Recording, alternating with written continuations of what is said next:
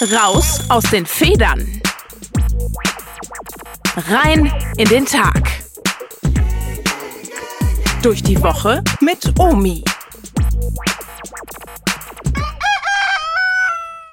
Und wenn ich zum Augenblicke sage, verweile doch, du bist so schön, dann magst du mich in Fesseln schlagen, dann will ich gern zugrunde gehen. Es ist die Schlüsselszene in Goethes Faust. Heinrich Faust, hochgelehrt, strebt im Alter nach dem vollen Leben.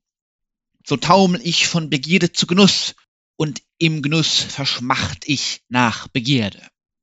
Er strebt den einen Moment an, in dem sein Drängen, sein Wunsch befriedigt ist auf Erden.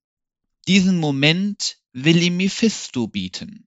Für diesen einen Moment ist Faust bereit, dem Teufel seine Seele zu verpfänden. Freilich nicht als Tausch, sondern als Wette.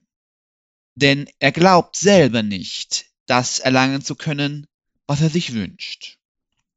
Doch am Ende von Faust 2 verliert er die Wette.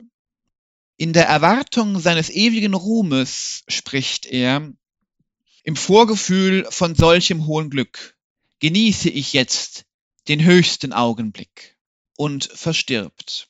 Mephisto glaubt zu triumphieren. Doch brechen dann die Engel aus dem Himmel hervor und entziehen ihm seine Beute. Sie rufen aus, wer immer strebend sich bemüht, den können wir erlösen. Um das Festhalten des seligen Augenblickes geht es auch im kommenden Sonntagsevangelium. Lukas beschreibt die Verklärung Christi. Jesus zieht sich mit dreien seiner Jünger auf einen Berg zurück, wo ihm die biblischen Propheten Mose und Elia begegnen und er schließlich ganz in Licht gehüllt wird. Es ist ein Moment, an dem sich Himmel und Erde begegnen. Für Petrus und die beiden anderen Jünger mag es der höchste Augenblick ihres bisherigen Lebens sein. Und Petrus will diesen Moment festhalten. Hütten will er bauen, um einen Ort zu schaffen auf Erden, der zum Verweilen einlädt. Doch weder Elia noch Mose sind zum Verweilen gekommen. Und auch Jesus nicht. Das wird in der Anschlussstelle klar, als er wieder ins Tal hinabzieht um dort seine Jünger vorzufinden, die überfordert sind. Da rastet Jesus regelrecht aus. O ungläubige und verkehrte Generationen, wie lange muss ich noch bei euch sein und euch ertragen? Verweilen hört sich anders an.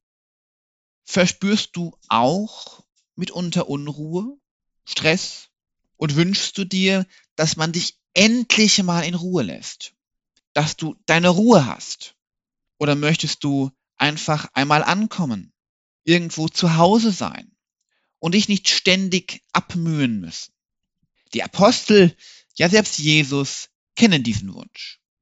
Ruhe zu haben, Frieden und diesen Frieden dann festzuhalten.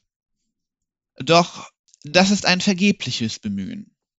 Man kann einen Moment des Friedens, der Präsenz, in der man ganz bei sich und bei anderen ist, nicht festhalten.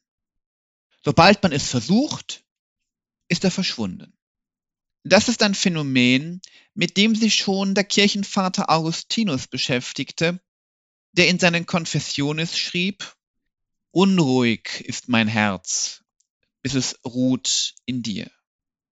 Der Apostel Paulus beschreibt es in der Lesung zum kommenden Sonntag so denn unsere Heimat ist im Himmel.